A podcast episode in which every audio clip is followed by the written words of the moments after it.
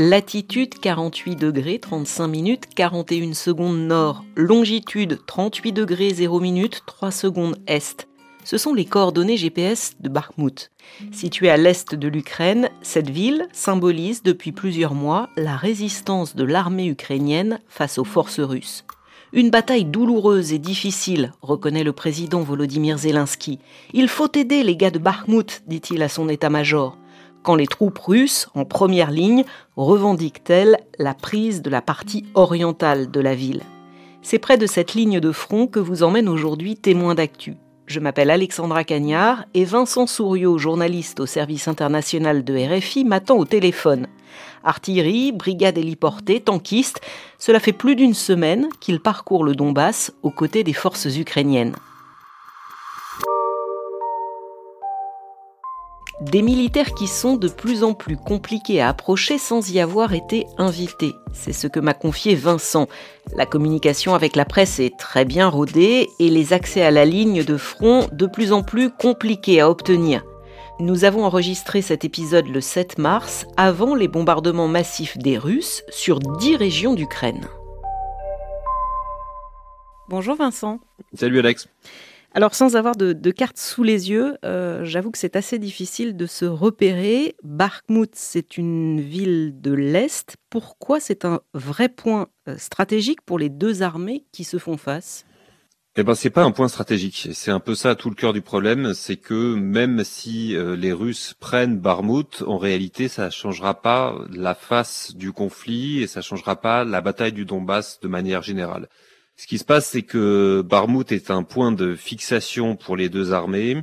Et ce que disent les Ukrainiens, c'est que en fait, ils ont mis le paquet pour défendre Barmout de manière à fixer les troupes russes, qui leur a permis à eux de préparer leurs troupes qui sont en formation en ce moment, de manière à ce que des milliers et des milliers de ces soldats ukrainiens frais puissent arriver sur le front est du Donbass, de manière à préparer une contre-offensive. Ce qu'on lit entre les lignes, pourtant, c'est que c'est hum, avant tout une hum, bataille politique. En réalité, on a l'impression que, euh, notamment, Volodymyr Zelensky ne veut pas lâcher euh, un seul morceau de terrain aux Russes ce que dit la presse allemande aujourd'hui, hein, ce que j'ai pas pu vérifier moi-même, mais c'est qu'il y a au sein de l'appareil politique ukrainien des dissensions, notamment entre Zelensky lui-même et le chef de l'armée. Il voudrait que l'armée ukrainienne sorte de là, qu'elle mette en place un retrait progressif, et il aurait voulu, semble-t-il, que ça survienne il y a déjà plusieurs semaines.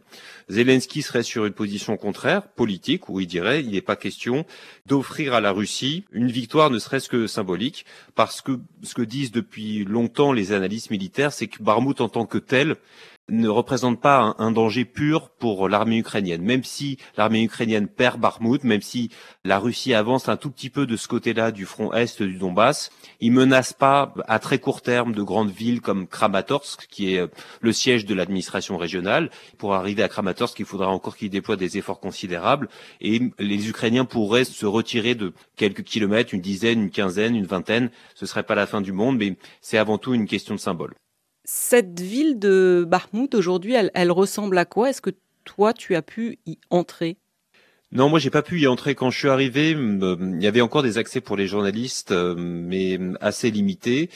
Et en l'espace d'une dizaine de jours, euh, ces portes se sont fermées parce que visiblement la situation militaire sur place se durcit, s'aggrave et les routes d'accès vers Barmouth ont progressivement été euh, fermées. Quand je suis arrivé, il y en avait trois ou quatre et petit à petit, il n'y en a plus eu qu'une et euh, c'est assez dangereux parce que cette route fait euh, l'objet de bombardements de la part des Russes qui visent les positions ukrainiennes moi personnellement, je me suis pas risqué à essayer d'entrer parce que c'était trop dangereux. En gros, euh, l'armée ukrainienne n'a pas envie que des journalistes fassent tuer parce que c'est pas leur métier.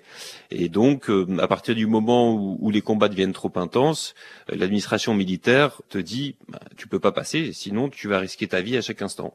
Si tu arrives à établir des liens de confiance avec ces militaires durant, si c'est des gens que tu connais, que tu as déjà croisés lors de précédents voyages en Ukraine par exemple, ou si tu passes suffisamment de temps ici pour créer des liens et convaincre ces gens-là que pour toi il y a un intérêt éditorial à y aller, c'est possible. Mais ça demande un travail de longue haleine.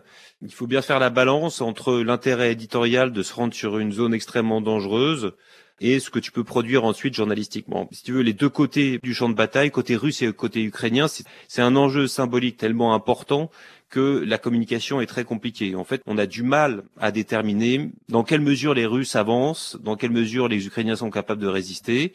Et même quand tu parles à des, à des soldats dans toute la région de Barmout, il y a des discours assez contradictoires d'un côté et de l'autre. À titre personnel, je pense que les Ukrainiens sont en train de reculer. Ils vont te dire oui, c'est un retrait tactique. Euh, en fait, on est juste en train de repositionner nos troupes.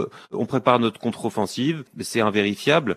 Mais ce qu'on voit factuellement, c'est que les accès se ferment, qu'on évacue de plus en plus de civils, qu'on ne peut plus accéder à, certaines localités, que des obus tombent de plus en plus proches de nous, de là où on se trouve nous, euh, à côté de Kramatorsk, ce qui signifie, par la force des choses, que les troupes russes grignotent du terrain. Ça veut dire, Vincent, que toi, quand tu as suivi euh, des unités d'artillerie, de tankistes, euh, on a entendu tes reportages sur RFI, c'était obligatoirement avec un accès autorisé de euh, la part des militaires. Comment ça se passe? Tu vas les voir, tu leur dis voilà, euh, je voudrais suivre telle ou telle unité. Est-ce que euh, vous m'autorisez l'accès? Est-ce que tu pars avec des militaires? En fait, il y a deux manières de faire. Tu peux faire ça, c'est-à-dire c'est la voie officielle. Il y a dans chaque régiment ce qu'on appelle un officier de presse, c'est-à-dire un soldat qui est chargé de mettre en place le travail avec les journalistes et qui répond à la division communication euh, du ministère des Armées. Donc tout est validé en haut, tu fais une demande officielle, tu envoies euh, ton accréditation parce que tous les journalistes sont enregistrés selon une procédure bien déterminée. Donc les autorités ukrainiennes savent très bien quels journalistes sont sur le terrain.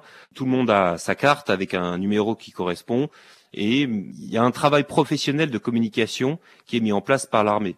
Donc pour avoir accès à ces brigades, la voie officielle, c'est de passer par des officiers de communication qui, une fois que toi tu as fait ta demande au ministère, mettent en place cette collaboration avec des journalistes. Tu vas accompagner les militaires jusqu'à leur position, que ce soit des positions de tanks, que ce soit de l'artillerie, que ce soit des hélicoptères, que ce soit des gens dans les tranchées. Je te donne un exemple. On est allé voir une unité euh, aéroportée, c'est-à-dire euh, des gens qui utilisent des hélicoptères, qui font des missions hyper dangereuses, qui sont sur une base quelque part dans la région de Kramatorsk, base secrète, dont on ne peut pas révéler euh, la localisation exacte parce que c'est trop dangereux. Ils risqueraient de se mettre en danger en se mettant sous le feu des Russes si jamais les Russes trouvaient leur localisation, ils bombarderaient tout ça. Donc il n'est pas question de dire où ça se passe pour avoir accès à cette unité d'hélico, tu es obligé de passer par la communication euh, de l'armée ukrainienne et c'est ce qu'on a fait. T'appelles le quartier général de l'armée, on te met relation avec euh, ce fameux officier de presse qui va te dire oui ou non tu peux venir, on te donne rendez-vous à telle heure, à tel endroit, et euh, tu vas pouvoir oui ou non parler avec les soldats, les pilotes d'hélicoptères, les mécaniciens, assister au départ de ces hélicoptères vers la ligne de front, tu vas avoir accès ou non aux par exemple au, chargement des roquettes. Ils, vont commencer devant toi à prendre les roquettes, à les charger dans l'hélico, à, mettre en place toute la logistique d'une opération militaire. Dans la même seconde, trois appareils décollent et partent en rase-mode vers la ligne de front. Il y a une demi-douzaine d'hommes à bord, pilotes, navigateurs, mitrailleurs, qui sortent en moyenne trois fois par jour pour des missions très courtes et très dangereuses. On reçoit des coordonnées la veille. Par exemple, on sait qu'à tel endroit, il y a un regroupement de troupes ennemies avec des mortiers. On monte 30 roquettes sur un appareil, 30 roquettes sur le deuxième. Quand elles touchent le sol, ça couvre 800 mètres de terrain. Et on reçoit l'info en rentrant, après votre passage, mortier détruit. L'unité du capitaine Vitali fait ce qu'elle peut avec ce qu'elle a. Des modèles soviétiques Mi-8 et Mi-24 mis en service il y a 40 ans. Les équipages les poussent au maximum, les mécanos les maintiennent en état de marche, mais face à la machine de guerre russe, ça ne suffit plus. On ne peut pas verrouiller les cibles parce qu'on n'a pas de système radar à bord qui serait capable d'identifier la bonne trajectoire et de rester sur l'objectif. Aucune de nos armes ne sont guidées et pour tirer, le pilote ne peut se fier qu'à lui-même, qu'à son expérience du terrain. À la moindre erreur, il peut rater sa cible. Il nous faut des équipements modernes, nous dit cet officier, des projectiles à guidage laser, des armes de haute précision pour limiter nos pertes. Ça, tu ne peux le faire qu'avec l'aval de l'armée. Parce qu'il y, a quand même une grosse dimension de communication. S'ils te montrent ça, c'est qu'ils en ont envie. Hein. Les Ukrainiens sont des professionnels de la communication, et je ne dis pas ça de manière péjorative, mais s'ils te montrent quelque chose, c'est que ça leur sert d'une manière ou d'une autre. En l'occurrence, pour ce qui est de mon reportage sur cette brigade d'hélicoptères, ça servait à dire nos hélicoptères sont en très mauvais état, le combat aérien en est à la peine, il faut que les Occidentaux nous donnent plus. Ça veut dire que toi, tu sens, euh, ça fait plusieurs fois que tu viens en reportage en Ukraine, que cette communication militaire, elle est de plus en plus euh, maîtrisée, qu'elle prend de plus en plus d'ampleur? Ça m'avait déjà marqué la première fois que j'étais euh, allé en Ukraine, c'était l'an dernier au moment du massacre de Boutcha près de Kiev. Déjà à ce moment-là, il y avait des opérations de communication qui étaient mises en place, il y avait ce qu'on appelle des press tours. Quand les Russes ont quitté la région de Kiev, on a commencé à découvrir dans plusieurs localités autour de Kiev, dont Boutcha, que des massacres de civils avaient été commis. À Boutcha, où je me suis rendu à l'époque, au moment où les Russes sont partis, il y avait des cadavres de civils partout dans la rue et ça a été un massacre et un scandale international. On s'est rendu compte que des unités de l'armée russe commettaient des crimes de guerre atroces. Il se trouve que au moment où ces atrocités ont commencé à émerger, les autorités ukrainiennes ont organisé ces fameux press tours. Ils auraient pu jeter un, un drap sur tout ça en disant ok, on a la preuve qu'il y a des atrocités, on a fait le nécessaire pour euh, enregistrer les preuves, euh, maintenant on ferme tout. Non, ce qu'ont fait les Ukrainiens à l'époque, c'est qu'ils ont organisé des visites de presse avec des centaines de journalistes qu'ils ont convoyés en bus, ils ont fait venir à Boutcha avec des cadavres qui étaient toujours dans la rue, alors qu'ils auraient pu ne plus être là, mais les Ukrainiens ont fait le choix de d'exposer ces atrocités à la face du monde. Et d'une certaine manière, ils ont eu raison, puisque ça a fait scandale. Je te raconte tout ça parce que ça signifie que déjà à l'époque, il y avait une véritable dimension de communication de guerre et les Ukrainiens ont prouvé leur professionnalisme. Aujourd'hui, ben, cette réalité continue, c'est-à-dire que ici, on te montre ce qu'on veut bien te montrer. Je te donne un exemple. Les Ukrainiens ont du matériel occidental, de l'artillerie, euh, des chars, des véhicules blindés. Nous, ça fait une semaine qu'on cherche à voir, par exemple, les canons français César que la France à donner à l'Ukraine pour combattre les Russes, c'est impossible. Donc euh, on est obligé de se poser la question, pourquoi les Ukrainiens ne veulent pas nous montrer les canons César? Bien sûr, ils en ont besoin pour leur effort de guerre, ces canons César sont sans doute en train de tirer quelque part dans le Donbass contre les Russes, mais pourquoi ils les montrent pas? Est-ce qu'ils ont juste envie de filer ce récit selon lequel les Ukrainiens n'ont que du matériel soviétique hors d'âge? Et donc de montrer aux journalistes ce matériel soviétique hors d'âge, ces hélicoptères qui sont rafistolés avec du scotch, euh, ces tanks euh, qui tombent tous en panne, c'est possible. Il y a peut-être une dimension, euh, on vous montre ce qu'on veut pour que le récit que vous fassiez en Occident, c'est que nous les Ukrainiens, on n'a pas le matériel qu'il nous faut pour battre les Russes. Alors que effectivement, peut-être à quelques centaines de mètres de nous, à quelques kilomètres, il y a ces batteries occidentales qui sont bien présentes parce que euh, on sait que ça participe de l'effort de guerre. Il n'y en a pas beaucoup, mais c'est là. Et, sauf que ça, pour l'instant, les Ukrainiens veulent pas le montrer. Et ça, tu le euh, ressens aussi dans le discours que tu as pu avoir euh, hors état-major avec les soldats qui sont vraiment au contact?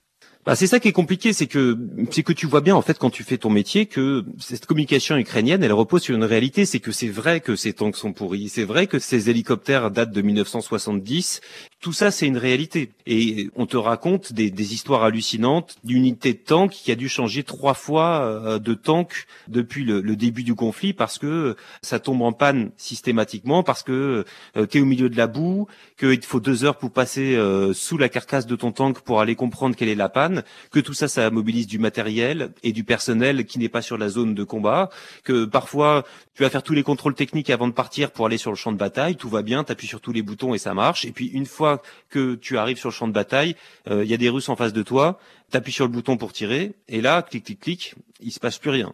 Ça, personne n'était derrière nous pour nous raconter des histoires. C'est-à-dire que tu sois avec des tankistes, des pilotes d'hélicoptères, des artilleurs, tu poses la question directement à des gens et tu te disent, bah oui, on est en galère. On n'a pas assez de matériel et le matériel qu'on a, euh, il n'est pas viable. Pour gagner, en tout cas. Là, il résiste, si tu veux on est dans une de plus en plus dans une guerre de position pour l'instant en tout cas. Hein.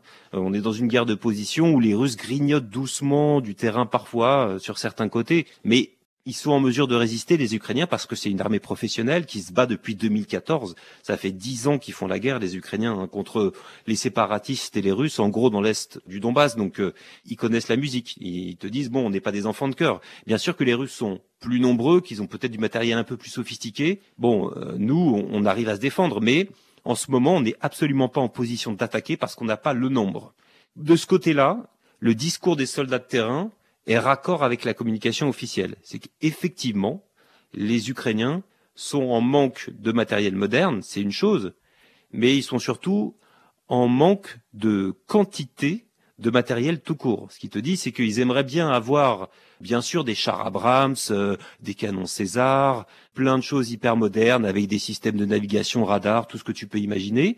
Mais si déjà ils avaient du matériel soviétique qui fonctionne, et s'ils en avaient plein, avec ça, ils seraient déjà en meilleure posture militaire. Vincent, depuis le début de la guerre, on parle également de euh, cette unité euh, ukrainienne, qu'elle soit du côté des militaires ou du côté des civils. Est-ce que cette unité, elle prévaut toujours? En tout cas là, toi, pour ce que tu as vu du, du côté des soldats, ou est-ce qu'ils commencent quand même à se plaindre un peu de cette situation? Ce qui ressort dans toutes les bouches, c'est le soutien inconditionnel de la population. Je te donne un exemple. Ces unités euh, ukrainiennes sur le terrain, euh, elles utilisent des drones. C'est devenu une arme euh, déterminante dans la conduite de la guerre moderne. Ils en perdent parfois trois à quatre par jour. C'est énorme parce qu'en fait, ils balancent leurs drones vers l'avant pour avoir une idée d'où est l'ennemi. Ça sert d'objet de reconnaissance. Ces drones sont abattus immédiatement et ça peut être le cas 4-5 fois par jour, 25 fois par semaine. Ce que nous racontent les, les soldats ukrainiens, par exemple, c'est que s'ils ont un stock de drones, c'est grâce à la mobilisation de la population. C'est des gens qui mettent en place des collectes sur Internet pour alimenter l'armée ukrainienne en drones. Et c'est vrai pour toutes sortes de matériel. L'effort de guerre, il est soutenu par tous. Et c'est justement cette, cette unité entre l'armée ukrainienne et la population ukrainienne, je pense que Vladimir Poutine avait n'avait pas anticipé. C'est-à-dire qu'il a renforcé le sentiment national ukrainien et à mon avis, dans une certaine mesure, cette unité entre euh, la population et son armée euh, fait beaucoup dans la résistance que l'Ukraine oppose à la Russie.